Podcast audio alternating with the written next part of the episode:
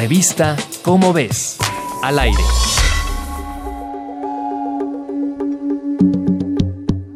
Además de los sorprendentes conocimientos que los mayas nos legaron en cuestión de matemáticas, arquitectura y astronomía, un estudio conjunto de la Universidad de Cincinnati y la Universidad Autónoma de Campeche reveló que a la lista se agrega la complejidad de sus sistemas agrícolas. La investigación encontró evidencias que sugieren que en algunas regiones los mayas eran capaces de cultivar enormes cantidades de alimento para satisfacer la demanda de sus centros de población más numerosos, además de abastecer el comercio con sus vecinos.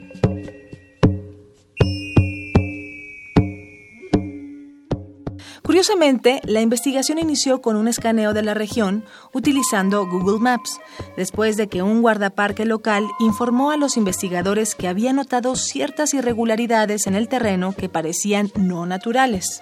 Nicholas Dunning, titular de la investigación, confirmó que las imágenes satelitales mostraban un conjunto de bloques alineados alrededor de ejes, por lo que sugerían ser artificiales.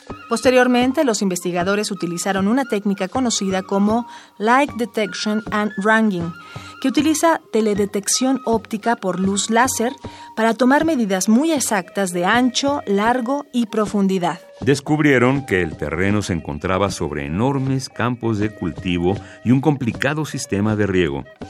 La producción actual agrícola, según Dunning, es minúscula comparada a la que los mayas hacían en ese lugar hace más de mil años.